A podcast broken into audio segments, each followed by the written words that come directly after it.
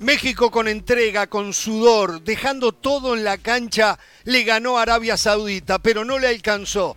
Perdió 2 a 1 y con ello queda afuera del Mundial, no logra pasar a octavos de final. Cambió la cara el equipo del Tata Martino. Esto era lo que se le pedía en aquel partido frente a Polonia. La historia sería muy pero muy diferente. Argentina le daba una mano porque le ganó a los polacos por 2 a 0 y con ello el trabajo de México era un poco más accesible. La verdad que hoy conmovieron los muchachos aztecas porque no se guardaron nada, entregaron todo, generaron cualquier cantidad de oportunidades de gol. Y está clarísimo ¿eh? que cuando un equipo ataca está mucho más cerca de ganar cuando el equilibrio lo domina. A México no le alcanzó. Se lavó la cara, pero el dolor es enorme.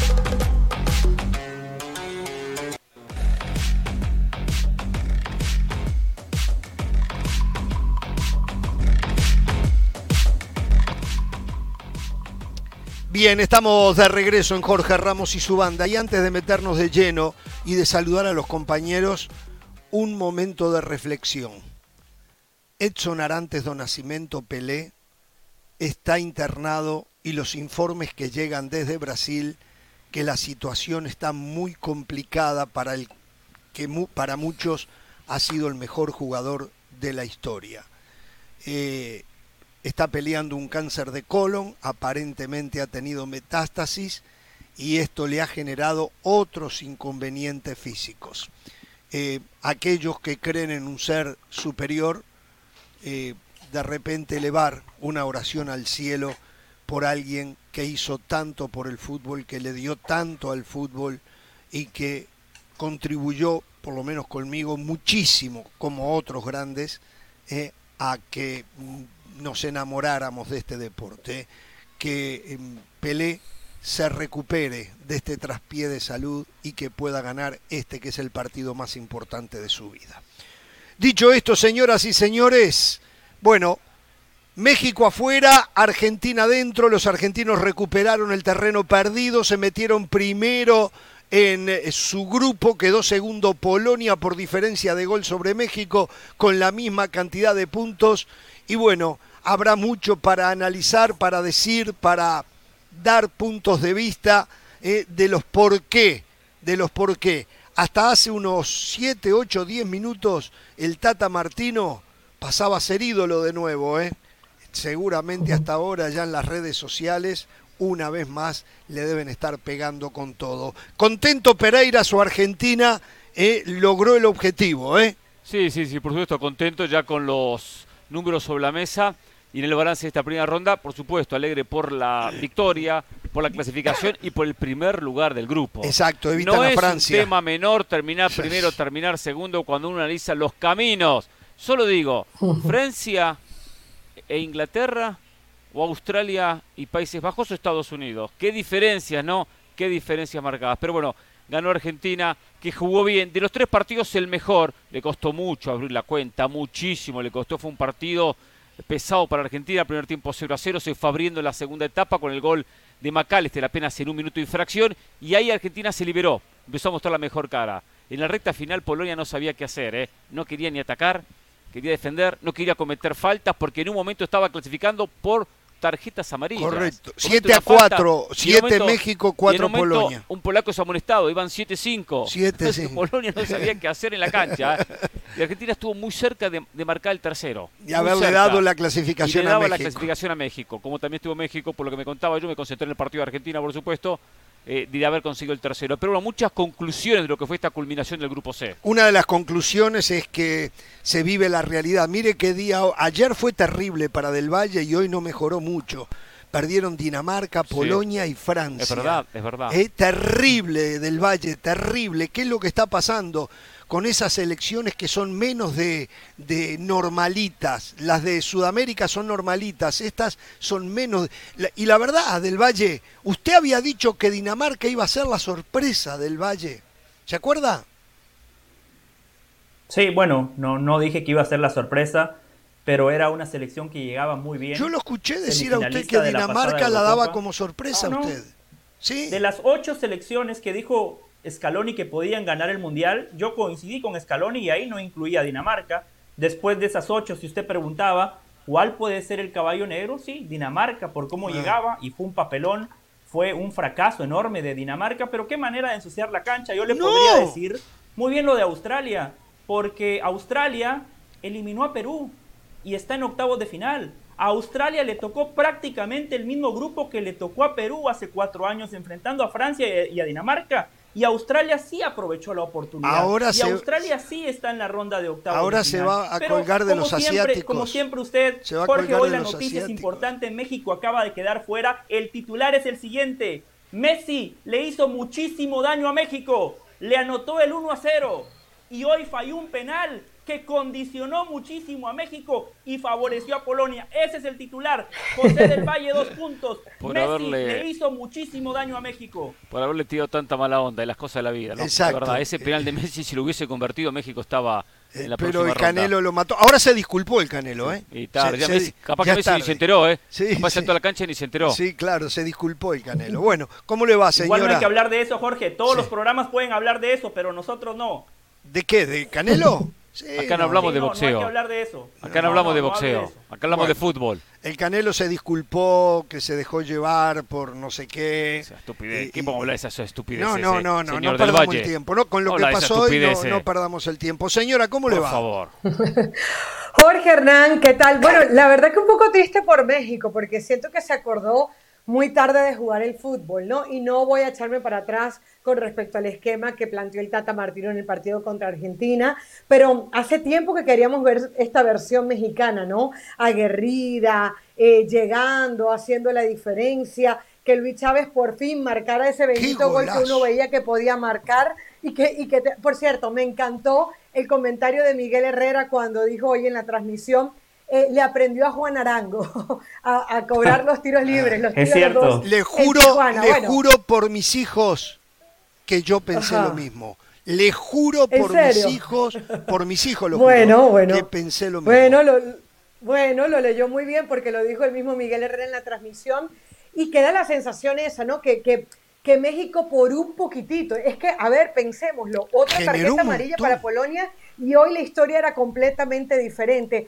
pero eso es lo que pasa cuando llegas en extremis, ¿no? A estas situaciones. Sí. Hay que decir algo.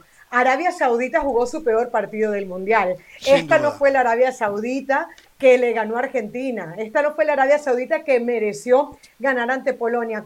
Uno lamenta que Polonia, un equipo ratonero, un equipo que no hace la gran ratonero. diferencia, Horrible. que termina perdiendo este partido contra Veo Argentina. a Polonia en el Mundial y no veo a Venezuela, es una vergüenza.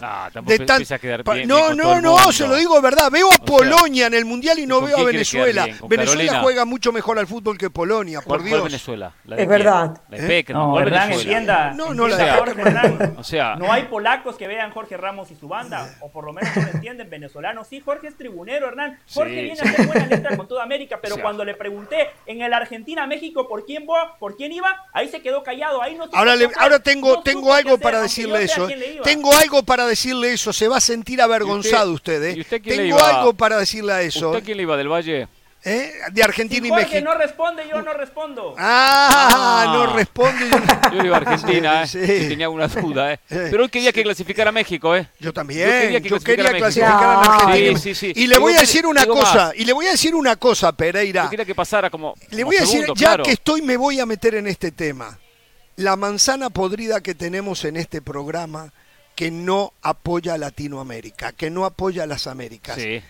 Lionel Scaloni dijo lo que dijo usted. que yo. si yo quiero que Argentina gane el mundial, pero si Argentina no lo gana, Scaloni. quiero que sea Sudamérica que la gane y si es Brasil es Brasil que lo gane. Espectacular. Y lo que hemos aprendido acá, Sí, es verdad. es Muy bueno. como eso. toda la región esta, toda esta región del Medio Oriente, pakistaníes también, todos apoyándose entre ellos. Bueno, yo voy a es contar algo. impresionante. Vergüenza deberían de sentir los latinoamericanos regionalistas que siempre están tirando para atrás. Vergüenza. Si algo nos enseñó esta gente que a pesar de las diferencias que sostienen fundamentalmente políticas e inclusive dentro de una misma religión en el deporte y ante rivales que son de otros sectores que no tienen nada que ver con ellos, ellos están con los de ellos. Es fantástico. ¿Sabe que ayer en el partido, hablando de eso, del partido Estados Unidos-Irán, que estuve en la cancha, en el estadio, por eso iba a llegar el programa y se me hizo tarde. Se me hizo tarde, por eso es que no llegué. Pero suelo decir esto, eh, los cataríes alentando a Irán los cataríes y había cataríes como nunca había visto, ¿eh? Como nunca había visto. ellos se apoyan entre ellos. ¿eh? Vergüenza Latinoamérica, vergüenza. Yo no me olvido más el, el 86 la final Alemania Argentina y el partido Uruguay gana en el 2010 los latinoamericanos gritando por los alemanes y por los ganeses. Eso no me lo olvido. Yo, yo solo quiero decir algo. Y después me dicen que me envuelvo en la bandera. Sí, diga. Yo, yo no soy una manzana podrida yo vengo aquí a analizar fútbol, a dar un punto de vista, nada más, después que la gente lo tome como quieran. Si en este momento hubiese una compulsa, si hubiesen unas elecciones, Jorge ganaría, porque la gente vota por los populistas. La gente vota por aquellos que vienen y dicen, sí, yo le voy a todos. Yo me pongo la bandera de América, no nada más de la Comebol, de la CONCACAF. Vamos, continente americano. Claro. ganaría sin claro. Yo ahí no tengo claro. No, pero José, a ver, a ver. No, no, yo analizo el fútbol, ¿eh? Usted está equivocado. Yo analizo el fútbol. Después, si pierde y pierde bien, yo lo digo, ¿eh? Pero en la ah, previa y en la onda que quiero mandar, yo le mando buena onda a los míos. A los míos les mando buena onda. Después digo, perdieron bien, no merecían ganar y se terminó. que a mí me da igual no es tirarles mala onda. Yo no voy en contra, tampoco voy a favor, a mí me da exactamente igual porque yo nací en Guatemala, ese es mi país, que nunca he estado en una Copa del Mundo. Así que no apoyo a ninguna selección, Jorge. Claro, después usted viene y le dice a la gente que yo le voy a España. Usted miente, usted miente, usted dice que yo le voy a España, que yo grito los goles de España. Esa es una mentira. Yo no soy populista, deje de mentirle a la gente. Yo digo una cosa, acá no es cuestión de ser populista. Cuando hay un sentimiento, yo tengo amigos ecuatorianos, me hubiese gustado que Ecuador clasificara. Ahora no me puse a llorar y me, puse, me puse tan nervioso como me puse hoy cuando veía Argentina contra Polonia. Y tengo gente mexicana que algunos que han insultado a Argentina y que odian a Argentina, lo sé la rivalidad. pero tengo otros que no, tengo gente, gente mexicana de muy buena onda, compañeros de trabajo me hubiese gustado que México pasara y se metiera en la próxima Vamos a hacer una pausa y vamos. como ayer con Estados Unidos también. Vamos a meternos en el tema de México, el tema Argentina, los cruces que se vienen, los partidos, los partidos de mañana. ¿eh? Desde el 78 que no quedaba fuera en la ronda de grupos. Increíble, qué golpe para México. ¿eh? El Tata ya habrá renunciado. Qué manera de perder el tiempo. ¿eh? México está fuera del mundial, muchachos. Vamos a la pausa, volvemos, volvemos.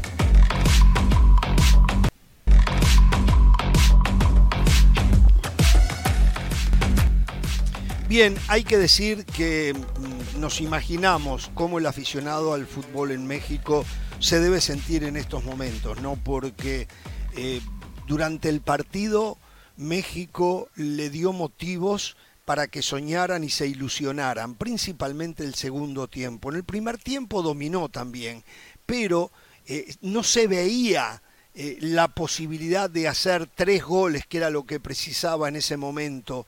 Eh, es más, eh, Pereira había visto el primer tiempo de Argentina, yo el de México, y le comentaba, le digo, domina, pero no le va a alcanzar para hacer tres goles. Viendo el segundo tiempo, bien los pudo hacer. Estuvo a nada, el portero de ellos estuvo fantástico, algunos hierros. Me acuerdo en el primer tiempo un cabezazo de Orbelín Pineda que fue un acierto, jugó bien a muy bien Orbelín Pineda, ¿eh? me gustó muchísimo lo de Orbelín Pineda, que todo fue más que nada entrega, pero dentro de esa entrega con la pelota siempre supieron qué hacer.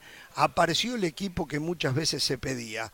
Em, hay que barajar y empezar de nuevo. Lo triste de esto que va a pasar es que de nuevo van a buscar algún nombre rimbombante para la dirección técnica y se cree que con eso se arregla todo, que los técnicos van y juegan. Hacen falta más jugadores. Es lo que quiero decir, no voy a hacer toda la perorata. Y después hace falta, yo no pude ver el partido, hablarán ahora Carol y José, eh, hace falta también lo que es continuidad de eh, los trabajos, de los procesos. ¿A qué voy? Cuando Osorio terminó su participación en Rusia 2018, nadie lo quería, pasó al costado, perfecto, si bien se mantuvo la posibilidad de una continuidad, pero ¿qué dejó? Yo digo, ¿qué dejó en cuanto a la continuidad de su trabajo? Nada, porque él se va con su cuerpo técnico. Entonces, ahora Martino se va, por supuesto que no sigue, con su, con su cuerpo técnico. ¿Cuándo se va a empezar a trabajar que haya continuidad? Y no digo que siga Martino, que el asistente Martino haya sido el futuro técnico de México. No sé, un Jimmy Lozano, un Vasco Aguirre, el que fuese, el que fuese. Trabajar para que las conclusiones de cuatro años, el técnico que venga no tenga que empezar de cero, tenga simplemente ya la experiencia en muchos aspectos que se van recogiendo en cuatro años. Eso no se hace. Hay pocas selecciones que trabajan de esa manera. Una es Alemania que lo hizo muchas veces, con Joaquín Lowe, que era asistente por cierto, de Jürgen Klinsmann. Alemania está en problemas. ¿eh? Mañana tiene a Costa Rica y yo creo Perdón, que... Vamos a más Costa Rica que Alemania. Eh, se tiene que ganar Alemania, pero... Por eso sí, pero sí, no, Costa Rica, si llegara a ser lo de Costa Rica sería heroico, ¿no? Eh, José de Carolina. No avanza a la siguiente ronda de una Copa del Mundo. Eh, Entiendo la bronca, la frustración y el enojo del aficionado azteca porque México había conseguido algo que es muy difícil, que es ser un equipo regular en las Copas del Mundo. Potencias como Alemania, Argentina, España, Francia, en ese lapso quedaron fuera en fase de grupos.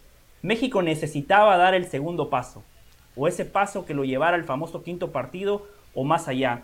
Y en este mundial no lo supieron dar. Yo entiendo que hoy el aficionado mexicano se queda por lo menos contento con el esfuerzo, con el fútbol. Pero México no queda eliminado hoy. México queda eliminado porque contra Polonia, es cierto, fue más, pero no generó oportunidades de gol. Un partido que hasta lo pudo haber perdido porque Memo Ochoa le saca un penal a Lewandowski. Contra Argentina, 64 minutos bien de medio fútbol, nada más defendiendo y pegándole de punta y para arriba, pero perdió contra Argentina contra una potencia. En el partido de hoy hay futbolistas que claramente tuvieron para hacer más. Alexis Vega, Alexis Vega. Ser el mejor futbolista de la Liga MX o ser el, el mejor mexicano en esa liga no significa que seas un buen futbolista.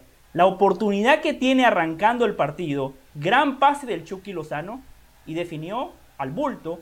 Después, ese gol que falló le pesó tanto que no vi al Alexis Vega desinhibido pidiendo la pelota, atrevido. Chucky Lozano, mucho factor H, pelea todas las pelotas, cuerpea a los defensores, pero no marcó la diferencia. Lleva dos años sin marcar la diferencia en selección mexicana de fútbol. Hoy México sí tuvo generación, hoy le faltó contundencia porque los goles fueron producto de pelota parada.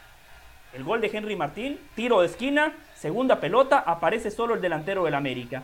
Y después, una brillantez de Luis Chávez que se despide siendo el mejor futbolista mexicano en esta Copa del Mundo. Hoy se ganó una oportunidad para ir al fútbol europeo.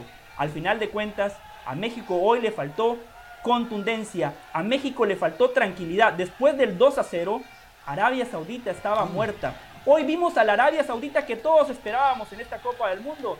Un equipo sumamente normalito, que sí, nos sorprendió contra Argentina, que como bien decía Caro, hizo un buen partido contra Polonia, pero la realidad de Arabia Saudita es la que vimos hoy. Y México cuando lo tuvo al cachetazo, le faltó tranquilidad, le faltó poner la pelota bueno, pero es, comprensible, ¿no? situacional, que es comprensible. Más de 20 minutos y estaba nada más a un gol de la clasificación. Sí, pero es muy difícil mantener la calma. México, José, es difícil mantener la calma eh, ante tal circunstancia.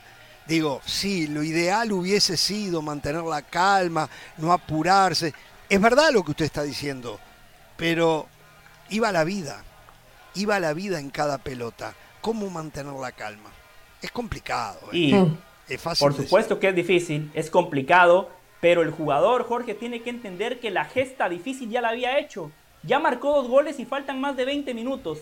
El equipo contrario estaba totalmente partido porque Hernán el otro día y de manera correcta elogiaba el planteamiento del técnico de Arabia Saudita contra Argentina. Hoy Arabia Saudita ni defendía ni atacaba. Era un equipo totalmente partido. No supo qué hacer, si defender o atacar. Y México tenía todo. Por eso le digo, Jorge, ahí es cuando tiene que aparecer la jerarquía del futbolista y decir, muchachos, nada más estamos a un gol. Pelota contra el piso, empecemos a tocar. Fíjese la cantidad de imprecisiones que tuvo México en el último tercio, en los últimos 20 minutos, producto de la desesperación. Sí, sí, sí, y, y, hay algo que no le estamos contando a Arabia Saudita, que ya todos sabían a que lo jugaba, el achique dos goles anulados para México en fuera de lugar y un montón de veces más que los agarraron en fuera de lugar también cuando se supone que eso era un una, una, cualidad vista de Arabia Saudita de la cual tenía que cuidarse y que era muy difícil hacerlo y era muy difícil no pedirle al jugador que no buscara la pelota cuando justamente lo que necesitaba era un gol.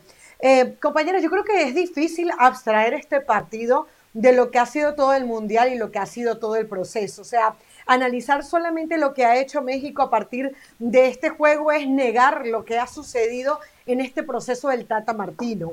Eh, la vida, el fútbol te va enviando señales y la verdad que México las estaba recibiendo desde hace mucho tiempo, no solamente a nivel de selección, sino a nivel de clubes. Eh, el discurso este de la cantidad de extranjeros, del ascenso y el descenso, de los jugadores que se acomodan, de los, de los directivos que venden caro, no la estamos diciendo desde ahora, se están diciendo desde hace más de dos años para acá, cuando eh, eh, llega la pandemia y entonces a la directiva eh, del fútbol mexicano o a los que mandan el fútbol mexicano no se les ocurre una mejor idea que quitar el ascenso y el descenso hasta quién sabe cuándo, porque se acaba la pandemia, pero, pero esos problemas siguen. Entonces, yo sí creo que sirve en estos momentos porque son 44 años que México no tenía una campaña tan mala para parar la pelota. Digo, a alguien esto le tiene que interesar, al aficionado, al jugador, al técnico, al directivo, porque ya no es solamente que te quedaste sin tu quinto partido, sino que te quedaste en la primera fase del Mundial de Fútbol,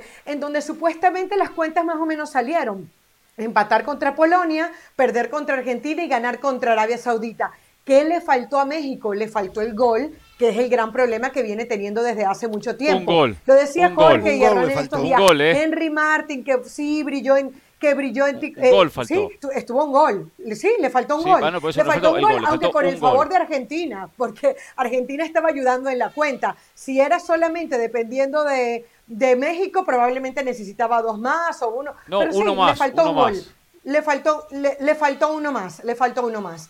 Ahora, Em, tiene que parar la pelota al fútbol mexicano. O sea, eh, hasta ahora, ¿quién ha pasado de la CONCACAF? Estados Unidos. Estados Unidos que fue el que le ganó la final de la Copa Oro. Estados Unidos el que termina ganando la, Liga de Naciones de la CONCACAF. Estados Unidos que gana la CONCA Champions, la llamada CONCA Champions. Entonces yo sí creo que, que es momento de que estas palabras que decimos programa tras programa, bueno, bueno en alguna rendija se metan y se haga algo. Bueno, eh, ¿sabe una cosa? Eh, usted plantea un tema que es muy bueno, lo vamos a abordar al volver de la pausa, después vamos a hablar de Argentina y su clasificación a, octavos de final.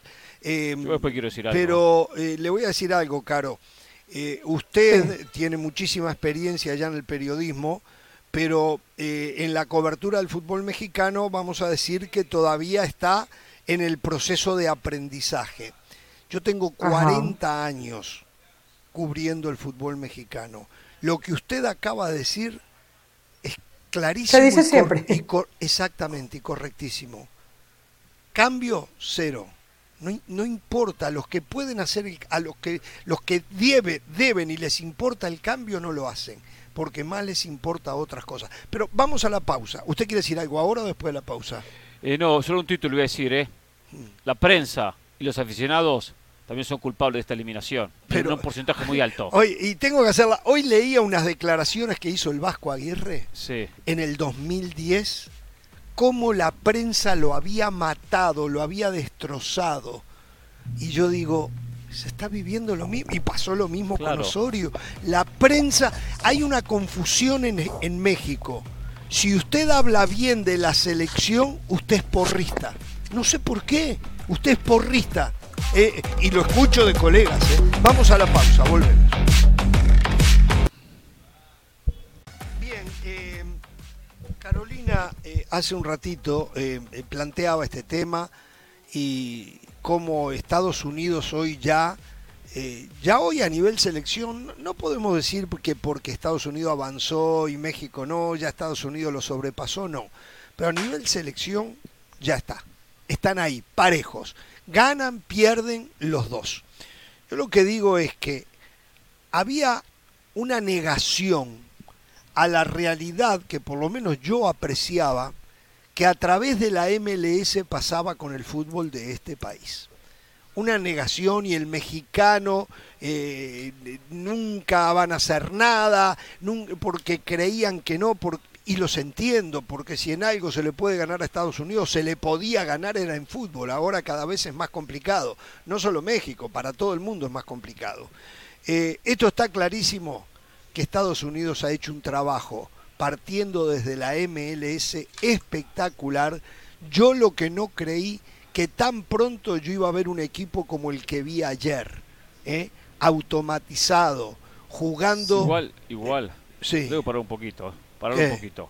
Primero que nos vamos a desviar un poco el tema México, No, no, no, no, no, no, no, no, porque la MLS tiene porcentaje muy alto de mérito. Correcto. Pero también tiene los jugadores que se formaron en Europa Pero de esa sin selección, ¿eh? duda, pero Porque sin ayer jugaba este central, no me acuerdo del Eh, primer eh, nombre, que eh, yo eh, no un recorrido. Vickers. Carter Vickers. Cuando miro habla, formado en la en la academia del Tottenham. Sí, hay algunos, hay algunos, pero son los menos, son los menos. Wright, ¿dónde, ¿Cuándo jugó en la MLS? Son los menos, pero son los menos. no jugó nunca en la MLS. Digo eso, ¿no? Para tampoco No, engañar a la bien. gente. No, no, Ahora, no, no, que no. tiene mérito la MLS, pues la mejor manera de tener No, una liga no. que respalde Y- lo que y hicieron que los se- jugadores. y que se ha sabido reinventar. Y sigue vendiendo, y sigue- se ha sigue sabido vendiendo, reinventar, porque sigue esta es una liga, esta era una liga que fracasó. Esta liga Exacto. no existía hace 26 años. Correctamente. Y supieron tomar las decisiones correctas y decir, bueno, vamos a echar esto para adelante. Y tomaron la decisión de hacer estadios pequeños y tomaron la decisión en no Y- y invertir tanta plata en jugadores del retiro. Y, así no poco tienen poco, ascenso es y decir, descenso, ¿eh? Como con no el lo tiene margen de México. error, Pero sí tienen ascenso. De ensayo y error. O sea, yo lo No, que ¿cómo creo es que ascenso? todos nuestros Sí, países, todos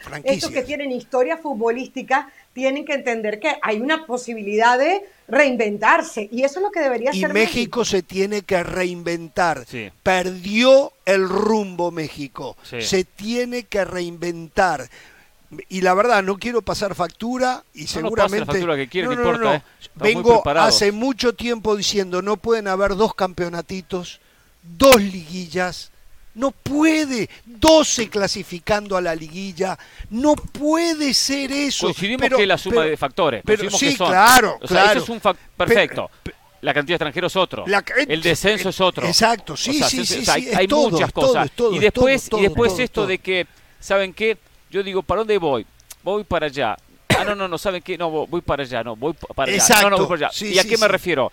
Voy para Estados Unidos, copio a Estados Unidos, copio a la MLS. No, no, mejor voy a Sudamérica, miro a Sudamérica. No. Entonces, Ahora vamos a Europa, traemos para de allá, para allá. Europa, sí, Porque digo, copia cosas de la MLS, copia cosas de Sudamérica, estaba en la Libertadores, estaba en la Copa América, no se fue para jugar la CONCACAF Champions League. Entonces, como la MLS no tiene descensos, la Liga MX no tiene descensos, pero la MLS va aumentando la cantidad de equipos. Entonces hay mayor oportunidad para las nuevas generaciones. En, en- este- en México no, porque no se aumenta la cantidad de equipos. Y porque Entonces, no, no, no pueden ni sostener los 18 que Exacto, tienen ahora. claro, claro, Hay pero digo, que no eso digo, la al fin y al algo cabo existe un ascenso, pero también hay algo que yo quería mencionar el tema México. El periodista mexicano y el aficionado mexicano, especialmente negativo, el pesimista, merecía hoy quedar eliminado, merecía quedar fuera del Mundial. El mexicano merecía quedar fuera del Mundial porque destrozaron un proceso. ¿Que Martino ha tenido culpa? Claro que ha tenido culpa. Claro que tenido culpa Martino, por supuesto que tuvo su culpa. Y los jugadores, y los dirigentes. Y de repente Martino, el máximo responsable, perfecto, lo ponemos. Pero también la negatividad previo a la definición de una Copa del Mundo. Había un ambiente negativo por todos lados. ¿Y ustedes piensan que eso, piensan que eso no le llega al futbolista? Pero por supuesto claro que- que, le llega más al futbolista. hoy en día más por que antes supuesto, con redes esto, sociales. con esto le llega Exacto, constantemente. exacto, exacto. Mataron a Martino, mataron a Funes Mori, mataron a Guardado, mataron a Herrera. No querían nada con México, ya estaba pensando en el 2026. Cuando generó una, una, una esperanza, cuen- le- faltaban 52 minutos cuando, perdón, minuto 52 hace el gol Chávez, lo decía José recién, más de media hora. Y Argentina faltaba, yo en un momento cuento, faltaba más de 20 minutos. Digo, entre los dos tenían 50 minutos para hacer un gol. 50 minutos para hacer Sí. un gol. ¿De Argentina o de México? Polonia ya no quería jugar nada, después hablaremos del partido de Argentina.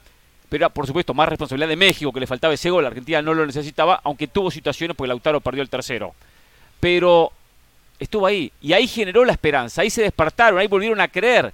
Pero cuando uno cree hay que creer desde el comienzo, ¿eh? Y desde tiene el que inicio. mandarse buena no, onda, tiene voy a lo que mismo. Buena, buena onda, mala onda. No creo y creo. Ahora si Exacto. me pongo la bandera y después termino insultando. Exacto, Nunca se confió en la selección. Voy a contar algo. Usted vio las declaraciones los otros días de José María Jiménez caliente diciendo entramos a no ganar o algo Sí, así. sí. Y después Cavani que dice, eso, eh, eh, eh, dice, bueno, yo de lo táctico hay que preguntarle al técnico por qué no vamos más adelante. Ok, la prensa en Uruguay lo que hizo fue bajar la pelota.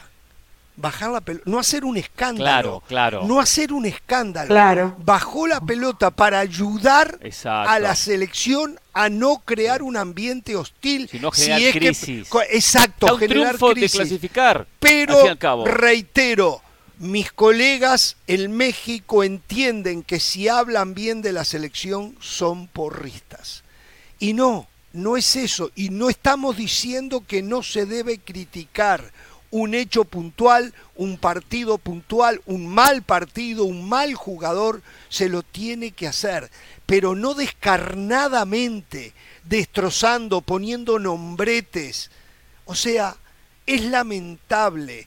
Son cosas que también tienen que aprender. El fútbol no es la, la prensa rosa. El fútbol es algo serio. Y si quieren superarse, todos deben de contribuir. No estamos diciendo que se escondan los problemas. Estamos diciendo que se manejen con respeto, con cordura y elegir los momentos. Antes de un partido, antes de un mundial, empujen el carro todos para el mismo lado. Esto ya lo vengo diciendo hace muchísimo tiempo, eh, muchísimo tiempo. Pero bueno, eh, y si hay son aspectos para criticar, hay que criticar, no por eso ver todo, No, claro, todo, todo claro, perfecto, porque hay aspectos claro, futbolísticos para claro, criticar. claro. Pero en la crítica siempre tiene que ser con, con la buena onda. Vuelvo a no lo de Caro, vuelvo a lo de. Caro. Caro, Sí. hoy fue eh, eliminado México. En una semana, Ujú. en máximo una semana, se empieza a hablar quién llega a la América, quién llega a Chivas, quién llega a Tigre, cuál es el técnico. Le ponen el circo de un campeonatito de eh, 17 fechas con una liguilla de 12 eh, equipos. Y la gente feliz y en la emoción de no saber quién va a clasificar y que es un circo total. Entonces, no hay tiempo para hacer realmente un análisis en todos los niveles de lo que debe ser el fútbol de un país para que pueda trascender. Perdieron el rumbo, hace rato que perdieron el rumbo, y antes igual les alcanzaba para ganarle a los vecinos. Hoy hasta Canadá está mejor rumbeada que México. México urgente, como dijo Carolina de las Alas, debe de reinventarse. Los escucho. Yo quiero decirle algo sobre ese tema, esa comparativa MLS con Liga MX que ustedes ya abordaron. Los vicios que hoy tiene la Liga MX los tiene la MLS. Ascensos y descensos. sí. La cantidad de extranjeros. Con Hernán Pereira, los tres partidos que hicimos juntos, hacíamos el repaso. Si usted encontraba tres estadounidenses por equipo, era demasiado. La gran diferencia cuál es, y yo lo mencionaba ayer Hernán, lo repito por usted que no estaba, el 11 que puso Estados Unidos en la cancha, los 11 juegan en Europa. Esa es la gran diferencia. El nivel de competencia que tienen estos muchachos. Hoy, el 11 que puso el Tata Martino, Sánchez juega en Europa de la línea de 4, Edson Álvarez juega en Europa de la línea de Que no tiene para mucho Sánchez en Europa, José. ¿eh? No tiene para mucho. ¿Cómo? Que, que Sánchez no tiene para mucho en Europa, digo. No lo veo. Ah. No lo veo. Y, y de los delanteros, Orbelín Pineda y el Chucky Lozano. Y después hay otra gran diferencia. Estados Unidos puede perder porque son malos, pero por factor H, por mentalidad, no nada más el futbolista estadounidense, el atleta estadounidense. Es algo cultural, es algo que se le inculca a los niños desde que crecen, porque aquí cuando participan en los deportes no les hablan de sensaciones, al estadounidense le enseñan en todo que hay que ser primero, que tenés que ser el número uno en lo que Es haces. verdad. Después te puede alcanzar o no. Y eso no te convierte en un fracasado, pero por lo menos saltás a la cancha pensando que en este día puntual, no importa quién esté enfrente, podés ganar, porque es algo que te enseñan desde niño. Para mí esa es la principal diferencia, por eso hoy no es que la MLS sea la Superliga y gracias a la MLS Estados Unidos esté en la ronda de octavos de final. Hace cuatro años Estados Unidos no clasificó una Copa del Mundo. En Sí. el 2006 Estados Unidos se quedó en fase de grupos. Entonces, no seamos oportunistas para agarrar nada más un detallito y decir, oh, hoy la Liga MX es un desastre y la MLS es fantástica. No. La MLS está en camino de ser fantástica. Y ya hace un trabajo notable para con la selección de los Estados Unidos. Ayer habían 11 jugadores que estaban en Europa, tres o cuatro de repente se pagaron el pasaje, como dice Pereira. No más, ¿eh? Eh, eh, ¿Usted está seguro? Sí. Sargent, Sargent. Formado en Europa. Sargent. El, el segundo central, formado en Europa. Dos. Eh, Bueno, hay veces que hay que pagarse el pasaje para, para, para triunfar. O sea, No, Weston perdón, perdón, Weston perdón. No, fue no, no, no, Europa, no, sí no, fue. no, Weston McKennie fue No, formado primero en jugó en Dallas. Europa. No, no, primero jugó en fue- Europa. Fue, formado en A Dallas, a los- la academia a los de cinco Dallas. años estaba jugando en No, Europa, fue- La, la formación, la formación no. del niño fue en la academia de Dallas, Weston McKennie. Esa no se la llevo. No, no, no. La forma, que- ¿quién lo formó en Europa a Weston McKennie antes que llegara a Dallas? Dígame, ¿en qué academia se formó? Sí, lo- no me acuerdo, búsquelo ahí, en un equipo alemán. Un equipo No. alemán. Un equipo alemán. Un equipo alemán, lo tengo claro. Eh, Weston.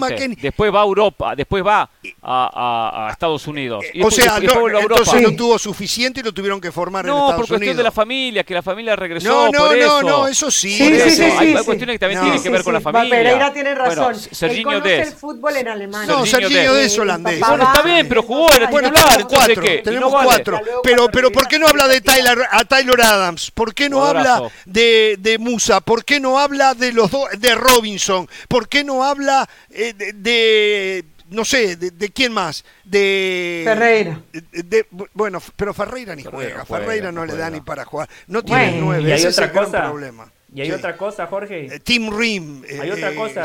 Para finalizar, que ya tenemos la pausa encima. Usted lo menciona con Francia. Pero Estados Unidos es un país de inmigrantes. Sí, esa es una la ventaja que tiene, es revise verdad. la convocatoria. Es, Es una verdad, gran ventaja. Usted es verdad. Ojo con Canadá. Bueno, revisemos la Pero, convocatoria pero, de Canadá. pero, verdad, pero tú viene. es verdad. Pero- tú dices pero, que es oportunista. Tú Es- dices que es oportunista tomar donde está Estados Unidos hoy. La sensación de No. todos no es que Estados Unidos está haciendo mejor las cosas que México, porque yo diría que sí. Pero Independientemente Dios, de quién pasó y quién Por no. Dios. Y no Pero, porque avanzó, y no porque avanzó, porque se ve, se palpa. Eh, de nuevo, yo no hablo solo del resultado final. Hoy Estados Unidos se pudo haber quedado afuera y México avanzar. Y yo estaría diciendo lo mismo. Estados Unidos está haciendo las cosas, no solo mejor que México, mejor que casi todos los países de Latinoamérica en el fútbol. Eh, No tengo la más mínima duda de eso. No, Tampoco porque tienen estar- poder económico, tienen muchísimo poder económico, les tanto, facilita. Tampoco ser mejor que todo lo de Latinoamérica. La está haciendo muy bien, ¿eh? Por De Dios. CONCACAF no hay dudas. De CONCACAF no hay duda. Por Dios. Dios. Pulisic, tenemos otro, sí. Buah. Eh, Christian Pulisic se hizo en el New England. No, eh, en el- no, perdón, en el, en la MLS. no, no, pero, pero salió de la Academia de Philadelphia Union. Salió de la Academia de Philadelphia Union. Llegó jovencito Europa. De Europa. Vamos a. Eh, eh, ¿Quieren demeritar No, algo? no, no, no, no. Digo la-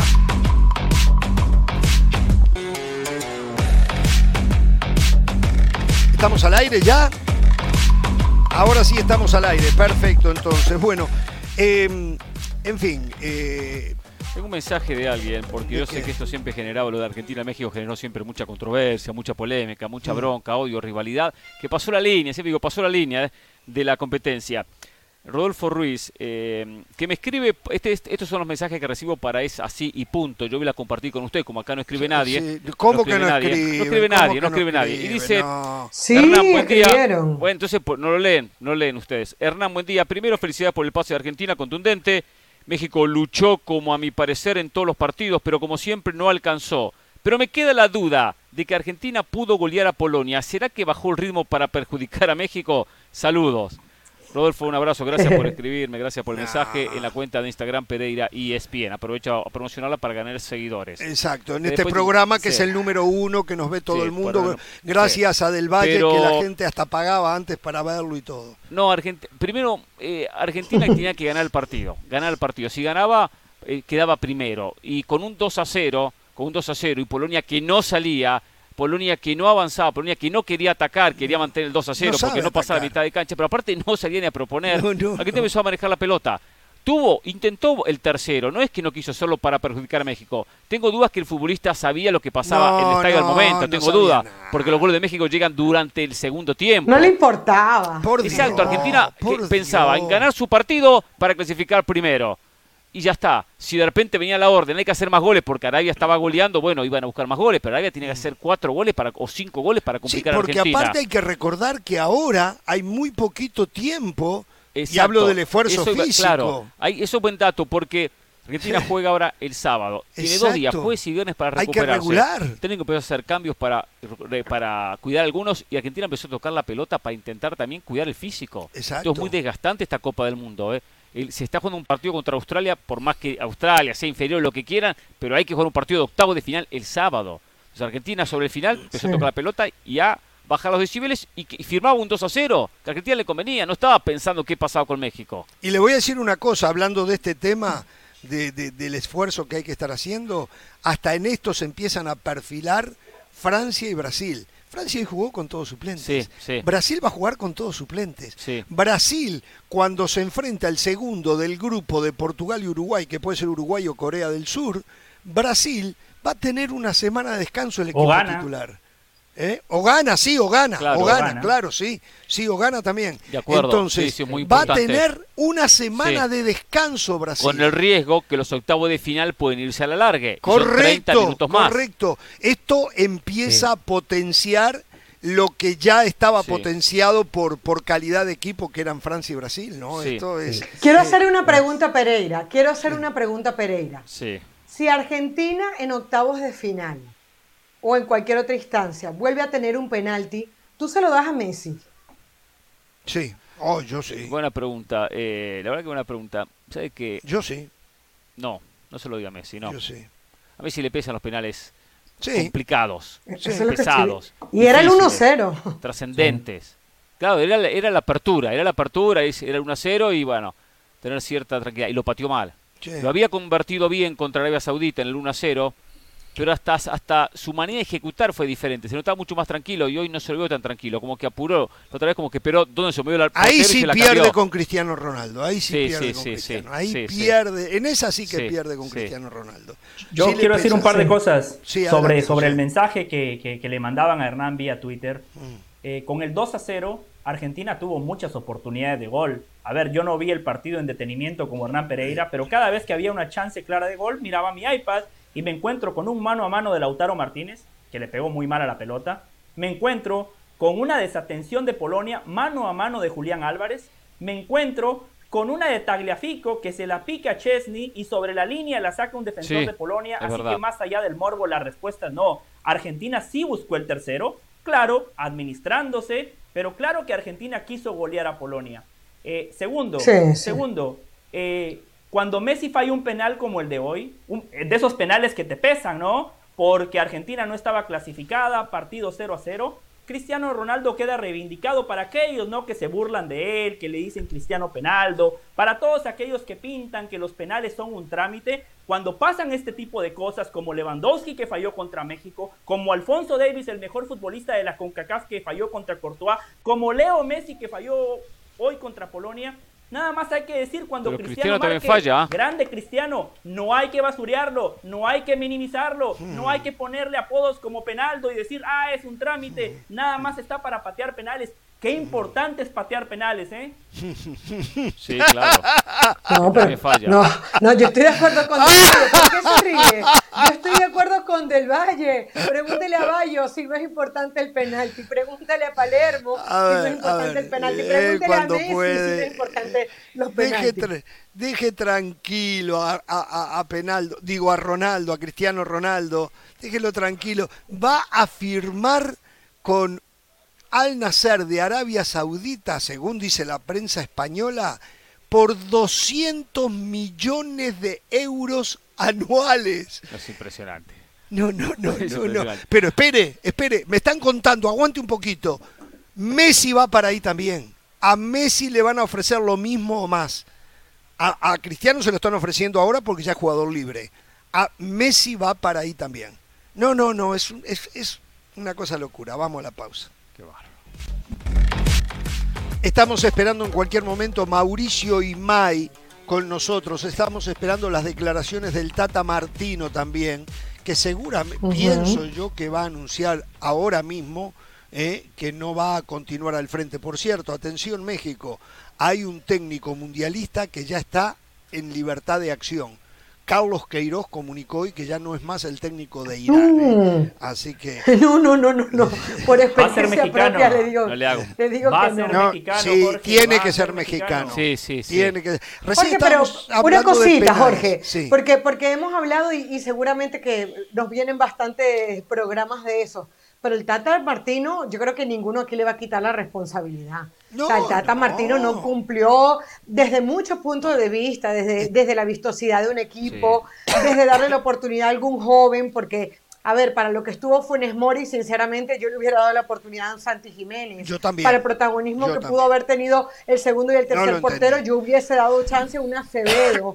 Eh, no sé, haber logrado algo por ¿Acevedo ahí. para qué? a ¿Acevedo para de- qué? Acevedo de no le alcanza para ser arquero de selección, Lograba pero con bueno. Conmebol. A ver, no, no, no, no, pero es que una cosa es que no le alcance y otra cosa es que no le dé la oportunidad para que haga aunque sea algo de sparring. O sea, si, ¿qué, qué le dejó qué el le- Tata Martino al sparring? equipo mexicano? Yo echo para atrás y creo que lo único Bueno, pero no eso es lo que decía de que se Pereira. portaron mal con la selección. No dejan nada. Chicharito. No a ver, a ver, a ver, nada. a ver, pero- pero vamos a una cosa. El mundial no es para para dejar solo cosas a futuro y para 2026 y estos jovencitos vengan al mundial si se conocen lo que es un mundial. El mundial es ir con lo mejor, prepararse cuatro años para este torneo.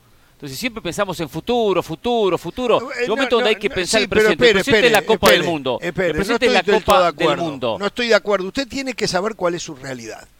Estados, y vuelvo a Estados Unidos. Estados Unidos sabe cuál es su realidad. ¿Sabe lo que está haciendo Estados Unidos Sí. con este mundial? Preparando el perfecto. 2026. Pero se dio también el, ¿eh? primero, el, ¿Qué promedio jugador- de edad es ¿Qué bajísimo. jugador, sí, ¿Qué jugador de experiencia Estados Unidos dejó fuera?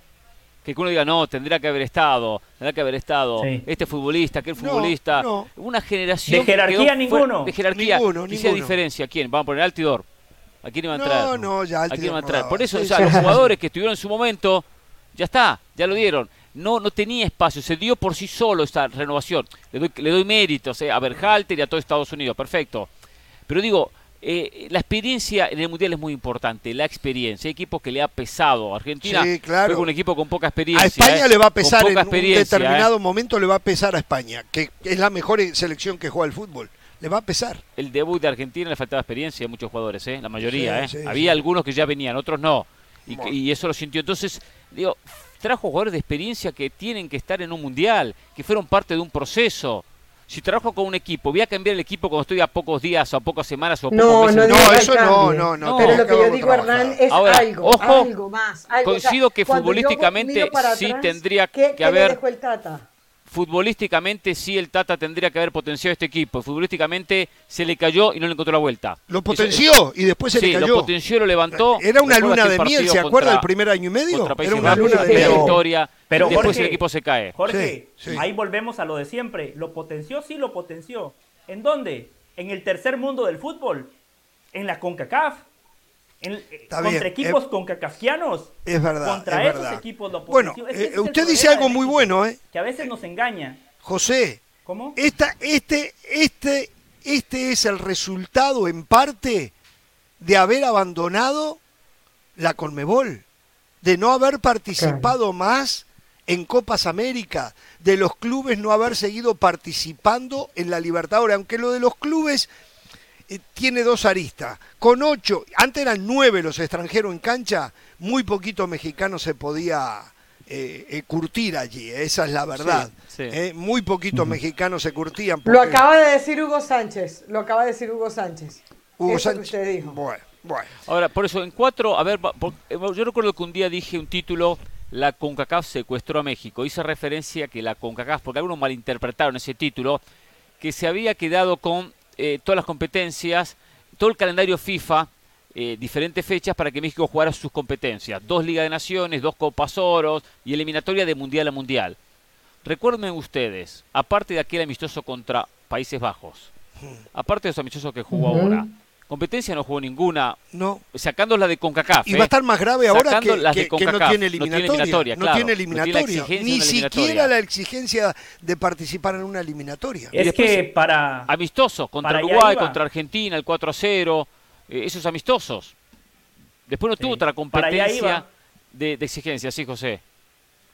No, es que Jorge me dijo, usted dijo algo muy bueno. Jorge, no me interrumpa para decirme eso. Todo lo que yo digo es bueno. Le pido ese favor. Eh, México ahora tiene otro problema más grande que antes, antes, para evaluar el proceso, teníamos una Copa Confederaciones donde te enfrentabas a Alemania. Tenías una Copa América, una Copa América Centenario donde te podías enfrentar a Chile, a Colombia, a Argentina, a Uruguay. El Tata Martino tuvo cuatro años en el círculo vicioso del tercer mundo del fútbol. Porque ojo, yo soy el primero en decir México fracasó. Ahora les pido a ustedes tres que pongamos la pelota contra el piso. México le empató a Polonia, una selección del nivel de México, una selección No, no, por debajo del nivel de México. A uno de los mejores por debajo del nivel de México. Perfecto, futbolísticamente por debajo del nivel de México, habiendo visto estos tres partidos en cuanto a nombres del nivel de México, Jorge. México perdió contra Argentina, normal, estaba en el presupuesto de todos, y México le ganó a Arabia Saudita. Esa es la realidad del fútbol mexicano. Ahora, ¿qué vas a hacer para dar el próximo paso? Y mire, para lo que decía Caro, que dijo Hugo, aquí les tengo yo, el amigo de la preparación, les tengo cómo le ha ido a México en Copas del Mundo contra rivales de la Comebol. ¿Saben que nada más ganó un partido? Y como dice Del Valle, ¿a quién se lo ganó? A Ecuador, Ecuador. Ecuador no es la Comebol, la Comebol son Brasil, Argentina y Uruguay. ¿Saben contra quién empató? Contra Paraguay, porque Paraguay no es Brasil, Argentina y Uruguay. Y después los perdió prácticamente todos. 6 a 3 contra, Argentina, 4 a 0 contra, contra Brasil, 5 a 0 contra Brasil, 2 a 0 contra Brasil, empató a 0 con Uruguay, perdió 2 a 1 con Argentina, perdió 3 a 1 con Argentina, perdió 1 a 0 con Uruguay, empató a 0 con Brasil, perdió 2 a 0 con Brasil. Y perdió 2 a 0 contra Argentina. Entonces México, necesitas foguearte, no con la Comebol, con Brasil, con Argentina y con Uruguay, porque México está al nivel de Colombia, de Ecuador, de Paraguay, de Chile, de Perú. México está en ese nivel, pero para dar el próximo paso necesita enfrentar a las potencias de América, que puntualmente nada más son dos, Brasil y Argentina, y un equipo que siempre es competitivo como Uruguay. Eso no lo dijo Hugo Sánchez Caro, porque yo soy el amigo de la preparación. Hugo Sánchez es, el pentapichichi y lo respeto porque es el mejor futbolista. Amigo de la preparación, pero últimamente... Hugo Sánchez no aporta esos datos que acabo de aportar yo. Amigo de la preparación, pero últimamente la venía pifiando, ¿eh? Hoy intenta recuperar un poco de, puntos, ¿eh? Sí, amigo de la preparación, lo de Senegal. Entre lo de Senegal y entre lo de Estados Unidos, que no, que no le servía cerrar con una victoria. Ganó y clasificó. no sé ayer qué habrá dicho, ¿eh? Sí, no, no, no. La tiró al corno. seguramente, seguramente, es amigo de la preparación. pero sí le, sí le doy Ahora, a usted también le voy a decir, amigo de la preparación, ¿eh? Ya averigüé lo de que Weston McKinney, ¿eh? Está equivocado. No, no le mienta más a la gente. Weston McKinney sí está equivocado. Acabo de encontrar. Weston McKinney estuvo en Alemania de 6 a 9 años. Lo dije, Entre los 6 y los 9 años. Ahí no se forma ningún jugador. Fútbol, pero ahí conoció el fútbol. pero ahí no se forma.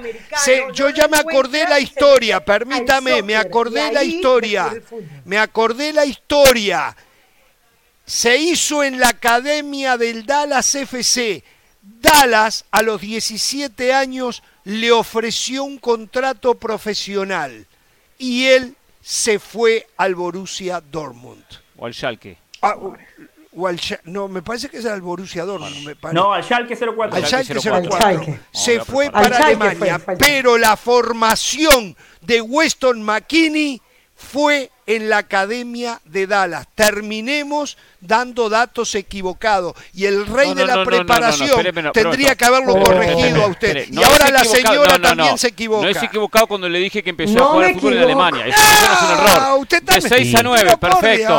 Ahí le pusieron el chip. Por Dios, no me venga a joder con que por favor. Por Dios, por Dios, de 6 a 9 añitos. De 6 a 9 añitos. ¿Usted ha visto a un niñito de 9 años jugar? Yo le digo una cosa. Por Dios, por Dios, hablemos cosas que son serias y que son cosa, ciertas. Le voy a decir una cosa. Eh, hay equipos de la MLS y Dallas es uno de los que mejor están formando. Filadelfia está, trabajando bien la formación de los jugadores. Pulisic es un producto de Filadelfia. Son poco lo que están formando bien. Y la gente me lo dice. Aquí la otra vez usted trajo a, trajo a este muchacho uruguayo. Eh, que él hablaba de, los problemas que hay en los jugadores de Estados Unidos, acá lo entrevistábamos, o sea, eh, hay de todo en Estados Unidos, Ramos, hay de todo, seamos realistas, seamos realistas, no es que todo es maravilla con la MLS y la formación. Pero bueno, yo pensé que había comenzado en Alemania y el tipo comenzó en Alemania. de 6 a 9 años. A los 9 años se vino a Texas. y ahí, por Dios, Pereira, no me tome el pelo. No me tome el pelo. Ah, sea feliz, hoy clasificó a Argentina. No me tome el pelo. Y aparte tengo que contar una espectacular, ¿eh? Por si ustedes no saben. Pero José y Carolina querían decir algo en este tema. No, yo solo le quería decir a usted algo, Hernán Pereira. Yo sé que eh, para usted es difícil eh, entender la diferencia entre una cosa y la otra, pero mire, una cosa es. no, a usted, a usted se le hace difícil. Y otra cosa es equivocarse en una opinión. Por ejemplo, usted sabe mucho de fútbol, pero usted a la gente le viene diciendo que Chivas está para campeón. Ese es un pronóstico no, suyo, una opinión no, no, no, no, no, no, no, no, no, no, no, no, no, eso es mentira, es mentira, es mentira.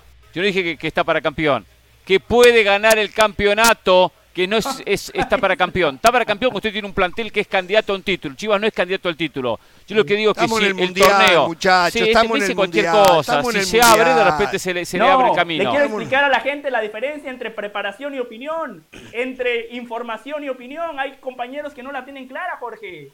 Usted dice cualquier cosa. Por cierto, hablando de formación y esto, lo otro, pase de Enzo Fernández, oh, golazo de Julián Álvarez. Ese es el sello de Marcelo Gallardo, los trabajó Marcelo Gallardo los dos. ¿Cómo los potenció técnicamente, futbolísticamente, mentalmente? Pase, se conoce muy bien. Cuando le hablaba de Enzo Fernández no sabía nadie, nadie conocía ni, ni la cara de Enzo Fernández cuando les hablaba acá. Hoy titulares en la victoria de Argentina ante Polonia. Gran partido de los dos, golazo de Julián. Y acá me decían, ¿quién? ¿Quién? ¿A dónde van a jugar? ¿Quién son? Pero claro, como están en Europa, ahora se van a destacar.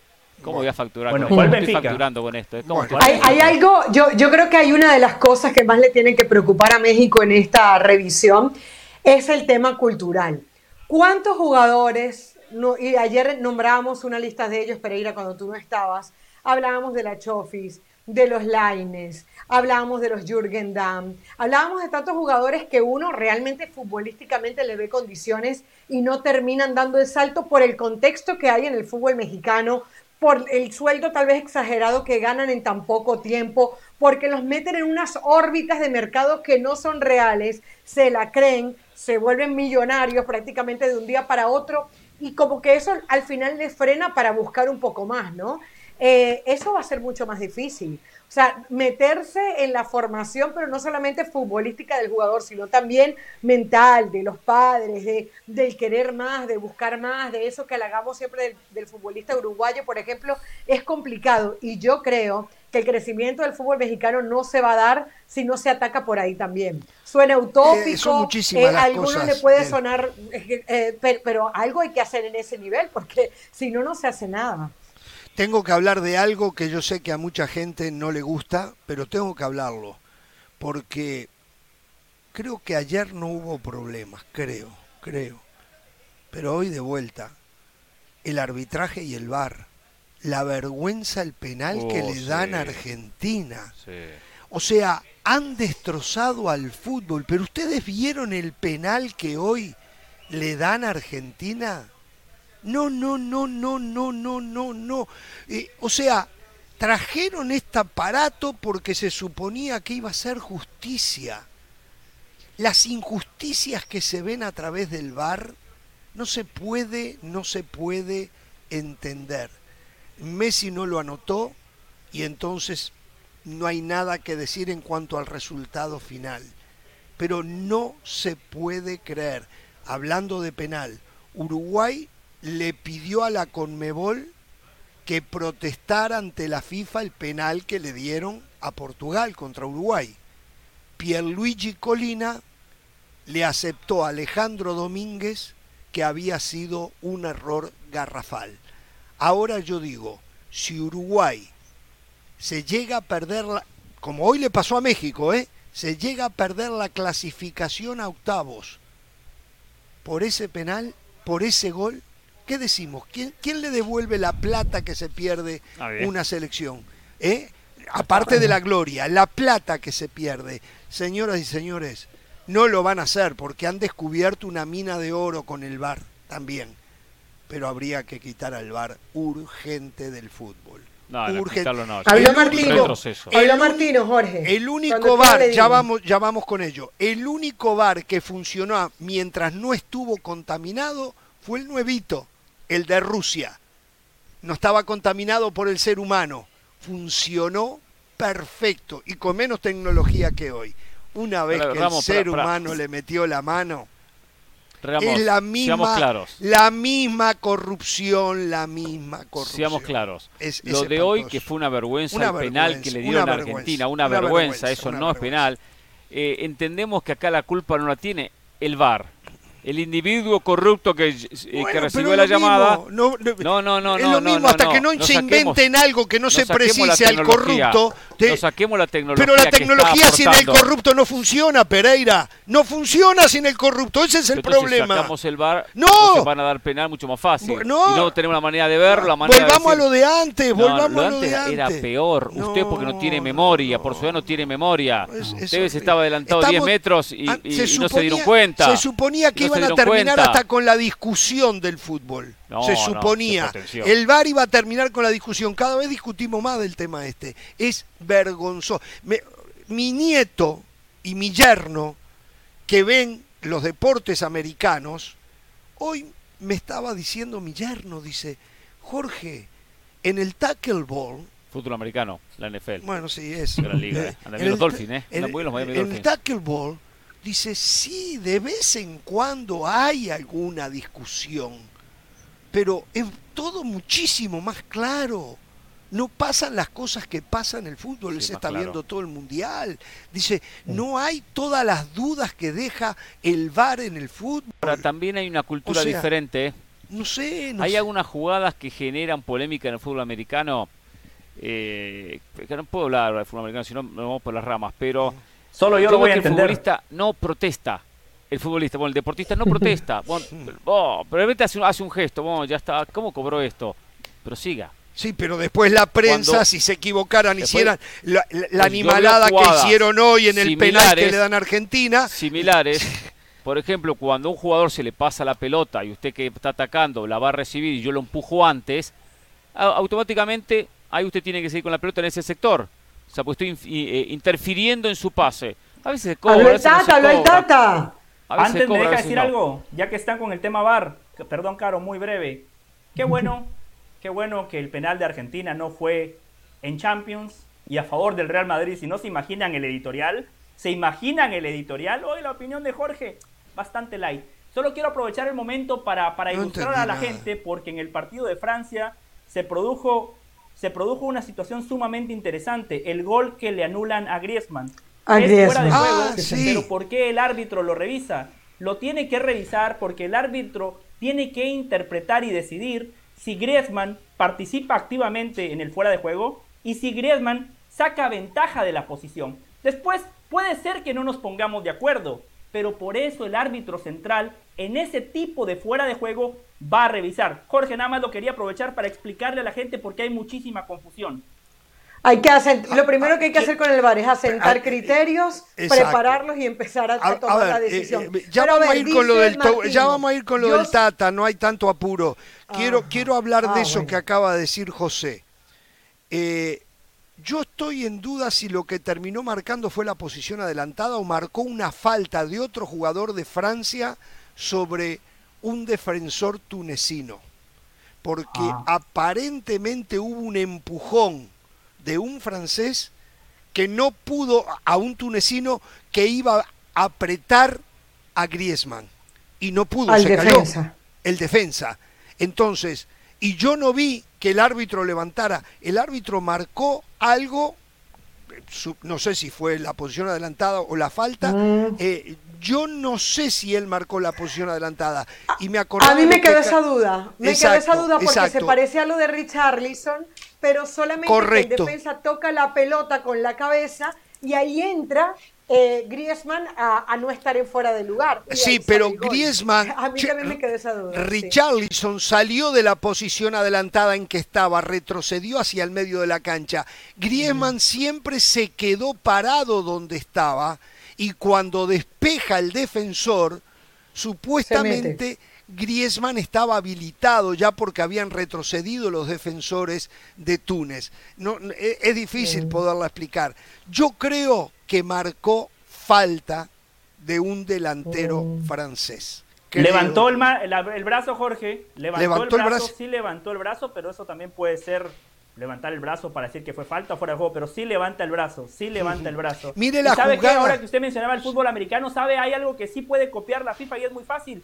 Ponerle un micrófono al árbitro y que el árbitro diga por qué decide X o Y situación muy fácil. Una Pero, explicación, por ejemplo, en esta jugada, yo fuera de lugar sé. de Griezmann, porque yo interpreto Pero- que participa pero- de manera Bueno, activa. claro, claro, pero, dice, José. Puede ser que hubo una falta y que diga hubo falta en ataque. ya está, pero José, no quieren dejarnos escuchar lo que Pero- hablan entre ellos. ¿Cree, cree usted que van a hacer? Por eso le digo, la, la pudredumbre sigue ahí metida. ¿Por qué no? no? ¿Y sabe lo que va a pasar? La única que deja escuchar el bar es Conmebol.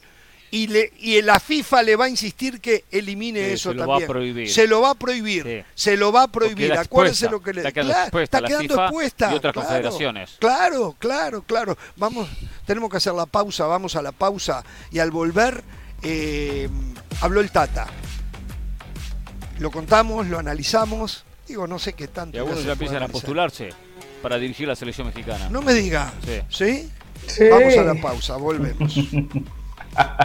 ¿Alguno que estuvo ahí ya? Sí. ¿Sí? ¿Quiere volver? ¿Después del maltrato?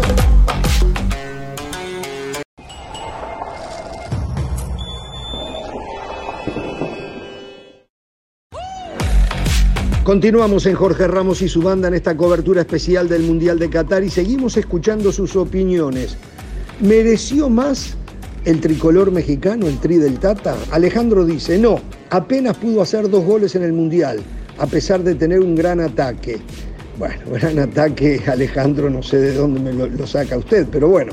Daniel, no, el Tata es responsable de esta eliminación. Tenía que salir a ganar todos los partidos y no jugar con los números. Bueno, está bien, ya eso lo hemos hablado. Henry, no, fueron mediocres no solo la selección, sino todo el fútbol mexicano.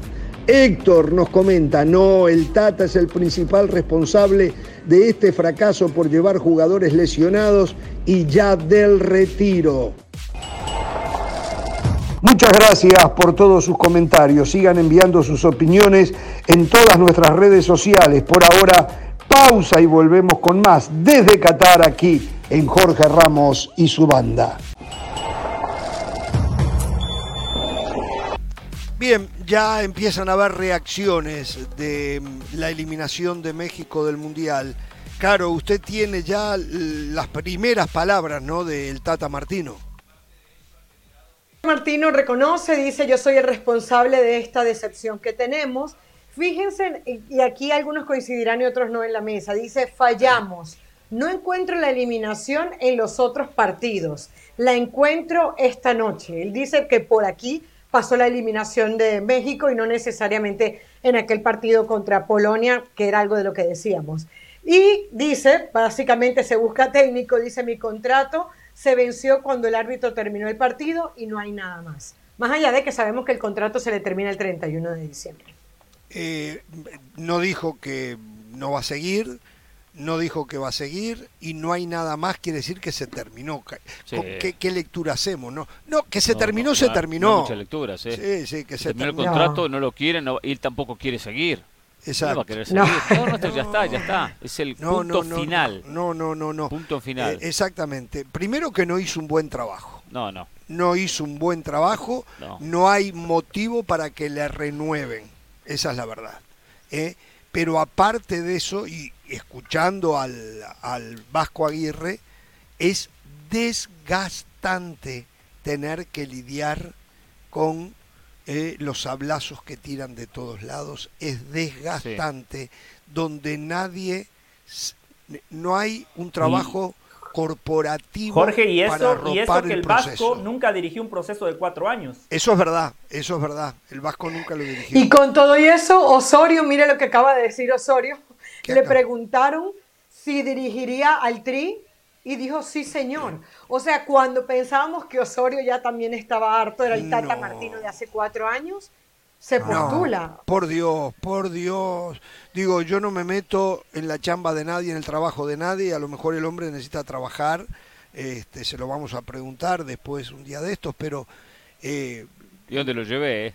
Eh, lo llevé al, al Osorio Times. A los Osorio Times. No, Sabemos no. dónde encontrarlo, dónde nos sentamos, sí, en sí, qué café lo esperamos. Ya lo encontramos ahí. Y ahí nos cruzamos. Y como el otro día Jorge no se quiso, él se va a dormir temprano. Sale de la casa corriendo a dormir. Nosotros salimos, vamos a dar unas vueltas con la producción. Y así nos encontramos con Osorio. Y ya sabemos dónde, en qué lugar y a qué hora.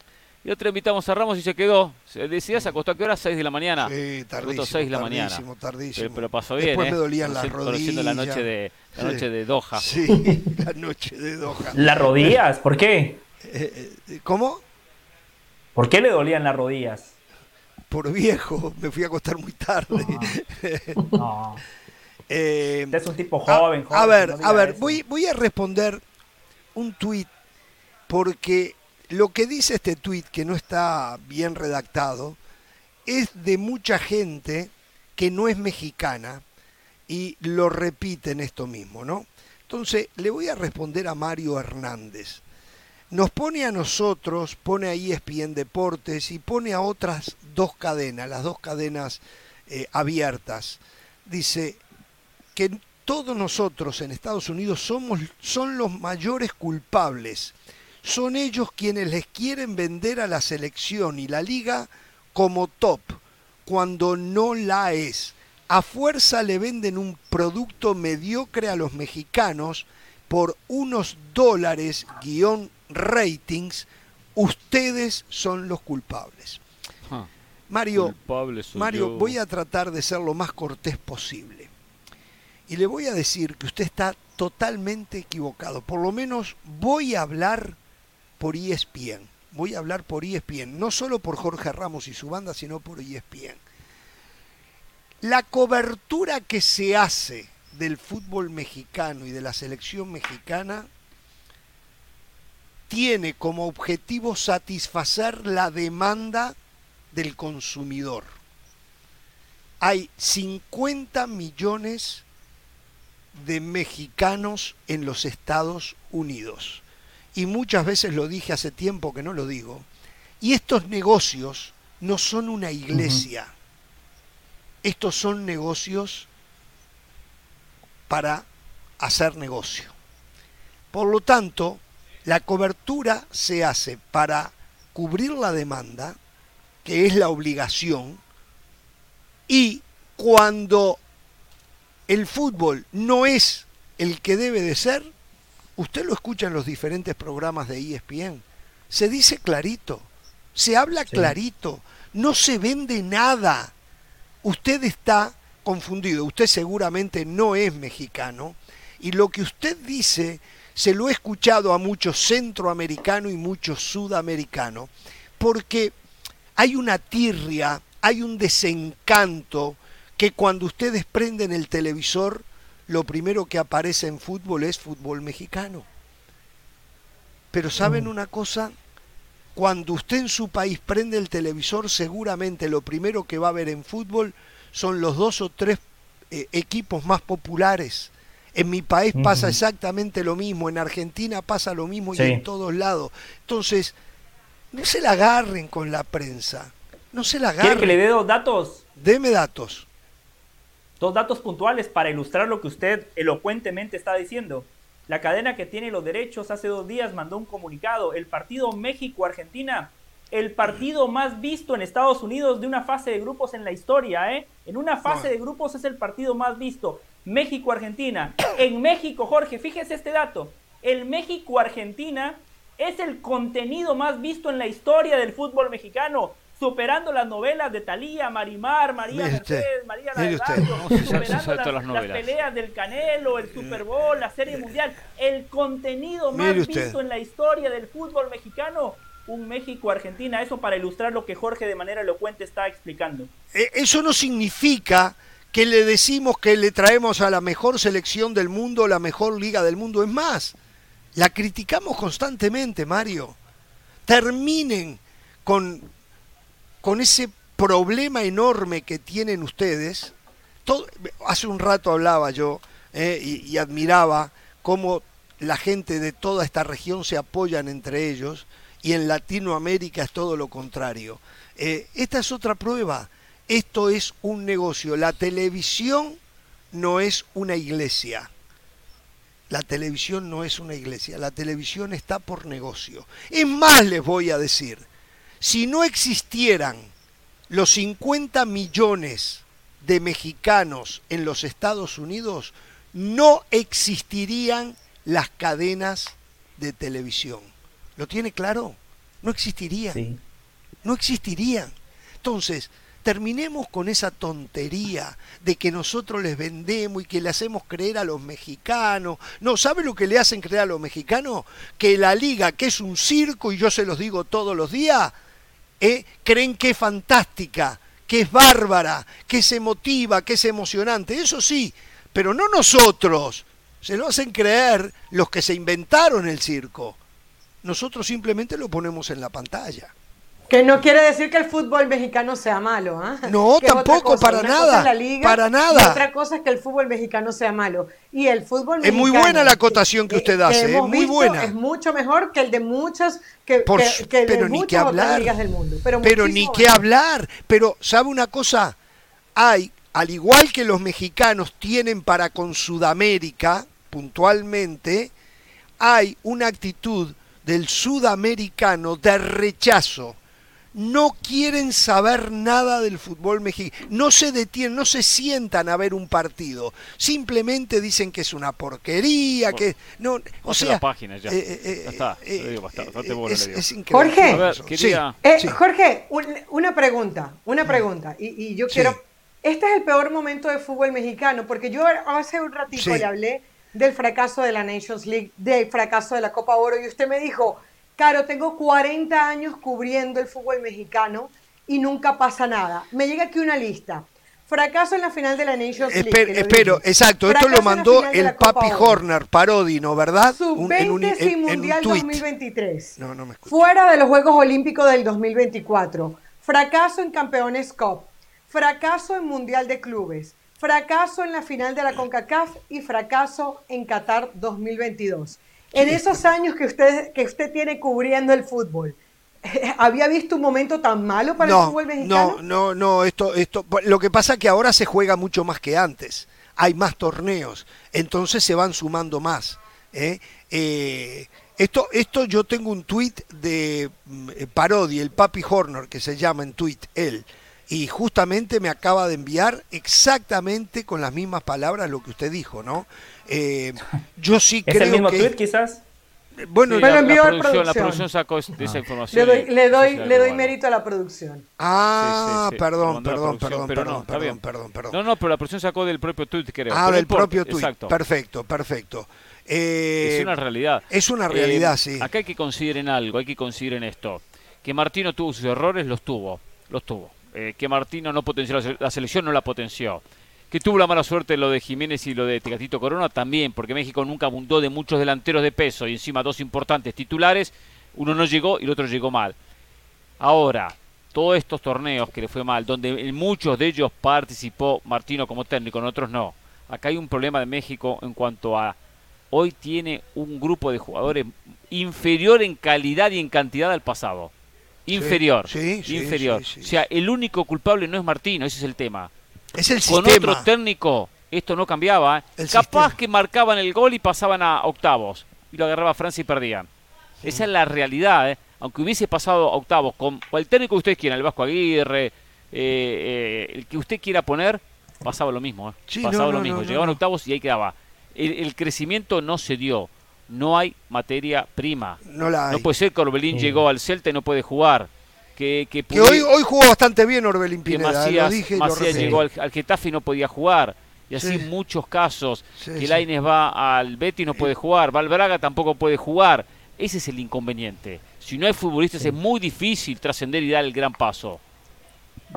Déjeme decir dos cosas. De esa lista que nos leí- leía Caro, sí, la lista vende. Ahora analicemos. La Campeones Cup, la Nations League de la CONCACAF, las Copas Oro, siempre se juegan en Estados Unidos. Claramente México compite en desventaja, porque la localía no nada más pasa por el público y no me voy a meter en ese tema, pero todas esas competencias las llevamos al Azteca. ¿Ustedes creen que realmente Estados Unidos le ganaría a México? Si Estados Unidos fuera de casa, le cuesta. Ah, Le acaba de traer, acaba la de un tema. Entonces, acaba favor, de traer un tema. Claro, no utilicemos esas competencias para decir, oh, Estados Unidos es más que México.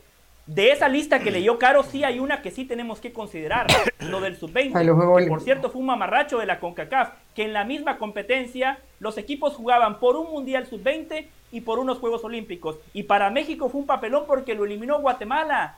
Guatemala, del tercer mundo del fútbol, una selección concacafquiana. Eso es lo más eh, alarmante de la lista que leía Caro. Y claramente, claramente podemos recordar cómo no llevaron a Marcelo Flores. Porque después le hacen creer a la gente que Marcelo Flores está para la selección mexicana de fútbol, que por qué no lo llevaron al Mundial. No, no, no. Marcelo Flores no está para la selección grande. Estaba para la sub-20. ¿Por qué no fue? También hay errores de directivos. Bueno, a ver, Yo, quiero yo decir solamente digo algo de una esto. cosa, ¿eh? Jorge. Solamente digo una cosa, Jorge. Sí. No, esto, esta lista yo no la leo para engrandecer lo de los Estados Unidos. Estoy para hablar de una realidad de México. Es que hace cuánto tiempo no le vemos a México un buen partido. El juego ese contra Irak, que marcó cuatro goles, fue como liberador. Hoy vimos un gran bueno, partido de México. Al fin, bueno, bueno, hace Bueno, cuánto ¿hace tiempo cuánto tiempo? Hace no veíamos. ¿Hace cuánto tiempo? Tú sabes a lo que me refiero, José. Sí. Tú sabes a lo que me refiero. O sea, hace mucho tiempo que este equipo no... Bueno, de hecho, ¿cuántas oportunidades no tuvo México hoy y no las concretó? O sea, ¿qui- ¿quién es, quién es el que marca los goles? ¿Quién es el que hace Sí. la diferencia? ¿Quién es el jugador de jerarquía? Sí, No un buen partido del Chucky Lozano, un muy buen partido del Chucky Lozano, un partido en donde Orbelín Pineda no desafinó, un partido donde Luis Chávez te marca un golazo desde afuera. Pero ¿cuál es la constante de estos jugadores? Muy poca. A ver, no, no voy a entrar en detalle en lo que dijo Del Valle en cuanto a la localía. Tengo dos aristas en esto. Primero, desde que Estados Unidos tuvo un crecimiento, se empezó a hablar ahora que siempre se juega en Estados Unidos. Tengo 40 años cubriendo el fútbol mexicano y nunca se hablaba. Estados Uni- eh, México en Estados Unidos es recontra, recontra, recontra local. Absolutamente. Tiene más gente que cualquier equipo estadounidense en el estadio es recontra local. Antes no se discutía eso, ahora se está discutiendo. Eso por un lado, y les voy a dar un datito que a lo mejor no se dieron cuenta, pero esto lo he dicho muchas veces. En el Mundial ya se fueron. México, que juega en la altura de la Ciudad de México. Ecuador, que juega en la altura de Quito.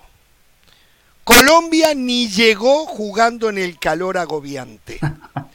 Bolivia, que juega en la altura de La Paz. Ah, Estoy cansado de decirles eso después a un Honduras que mundial. van a al calor de San Pedro Sula Honduras que te lleva el calor de San Pedro Sula. ¿Eh? Pero Es- está Estados Unidos que te lleva al frío de Estados Cincinnati. Unidos que No, te- pero una no. vez cada tanto. Usted sabe que no es verdad. Usted sabe que no es verdad. Usted sabe que eso no es así. Entonces, Ah, está clarito, ¿no? Está clarito, ¿no? Mientras no dejen esa droga, no van a crecer, ¿eh? Y le voy a decir más, Estados Unidos jugándole a México en Monterrey le puede ganar como le ganan Estados Unidos. ¿eh? Vamos a la pausa, volvemos.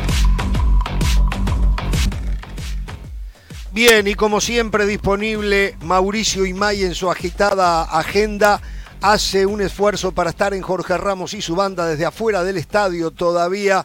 Mau, eh, en la bienvenida, bueno, danos un panorama de lo que te encontraste entre la conferencia de prensa, eh, los cruces que puedas haber tenido con directivos jugadores. eh, me imagino que era desolador todo, ¿no? Sí, sí, sí, sí. Sí, a ver, entienden el fracaso, Jorge. Eh, los saludo con mucho gusto desde las afueras del estadio Lusail, aquí donde se ha consumado el fracaso de la selección mexicana en la, en la Copa del Mundo. Estoy con, con teléfono en mano porque no dejan de llegar mensajes, no deja de llegar información respecto a lo que está sucediendo con el equipo mexicano. Una conferencia de prensa en donde me parece que lo que tenemos que resaltar es que Gerardo Martino dijo que cuando el árbitro eh, pitó el final del partido, también pitó el final de su contrato. Gerardo Martino no continuará, como ya sabíamos, no continuará al frente de la selección mexicana. Habló Martino, hablaron algunos futbolistas y yo pregunto, ¿cuándo hablarán los directivos? ¿Cuándo dará la cara el presidente de la Federación Mexicana de Fútbol? ¿Qué mejor que organizar una conferencia de prensa, no? El día de mañana. Hay Claro. tiempo para hacerlo. ¿Por qué no aquí en Doha? Claro. Ofrecer una rueda de prensa y entonces mandar un mensaje al aficionado mexicano y explicarle lo que ha sucedido con esto aquí en eh, Qatar. Les cuento información, información rápida de último momento. La selección mexicana están ya notificados los futbolistas que hoy mismo pueden romper concentración. Están por salir de este estadio, aún no salen, están por salir del estadio, se dirigen al hotel de, de concentración y en el hotel de concentración pueden agarrar sus cosas y después irse a dormir con, con sus familias. Ya, ya han empezado el traslado del hotel de- del estadio al hotel de concentración. Me dicen que hay cena lista en el hotel. Eh, no tienen la obligación de quedarse a la cena, pero hay cena lista para el que quiera cenar. El que quiera quedarse en ese hotel lo puede hacer y el que quiera irse a dormir con sus familias también lo puede hacer.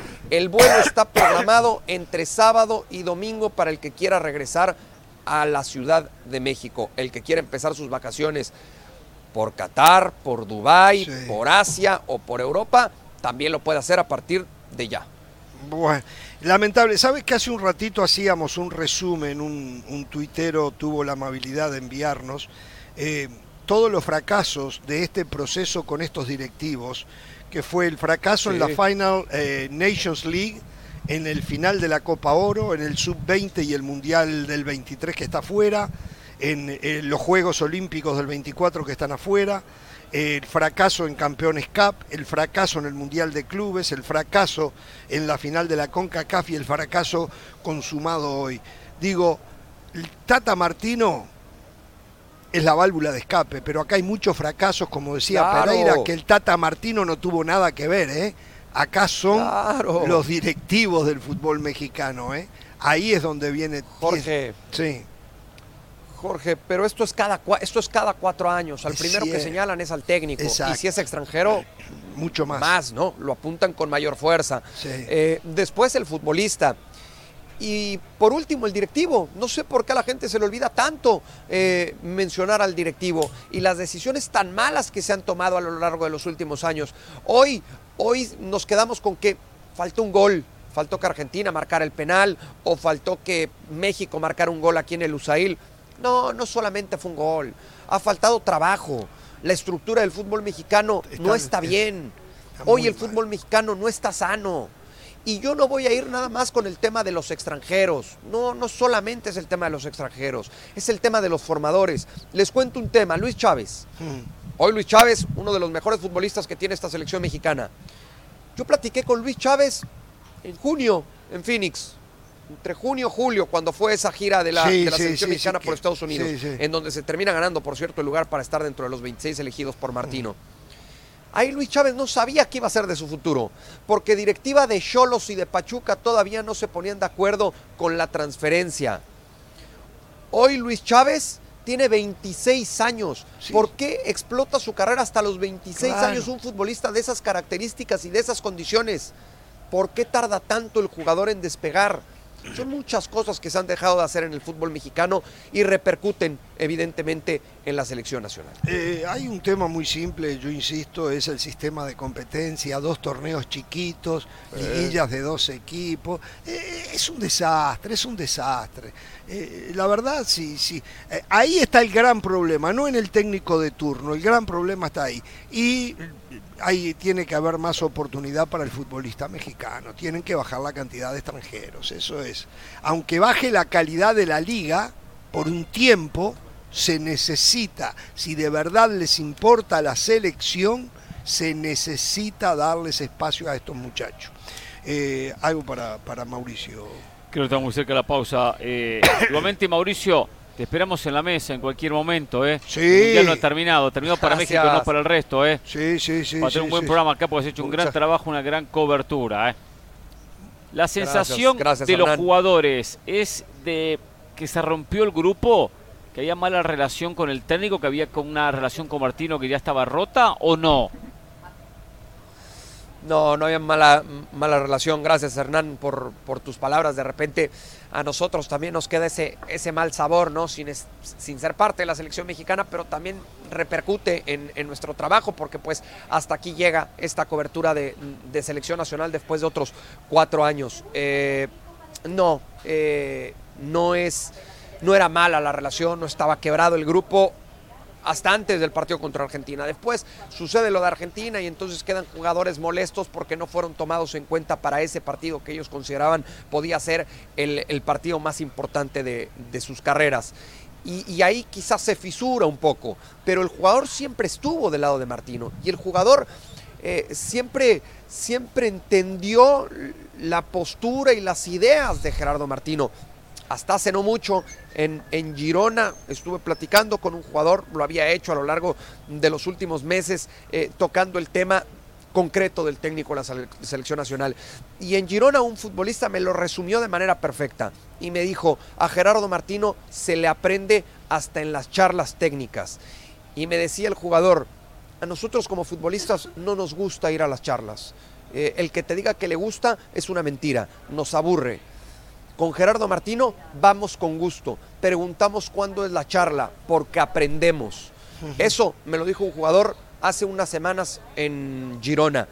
Así que hay que valorar también lo que hizo Gerardo Martino, hay que valorar el trabajo que hizo, hay que valorar cómo fue Gerardo Martino y en vez de solamente responsabilizar y culpar al técnico, hay que ver cómo está hoy por hoy el fútbol mexicano. Dejamos que bajen un poco los decibeles, seguramente mañana podremos eh, platicar eh, con más tiempo, como te dijo Pereira, sí. eh, te esperamos por acá en cualquier momento, pero todavía esto de México nos va a dar como para seguir analizando. Creo que el diagnóstico de lo que está mal está más que hecho.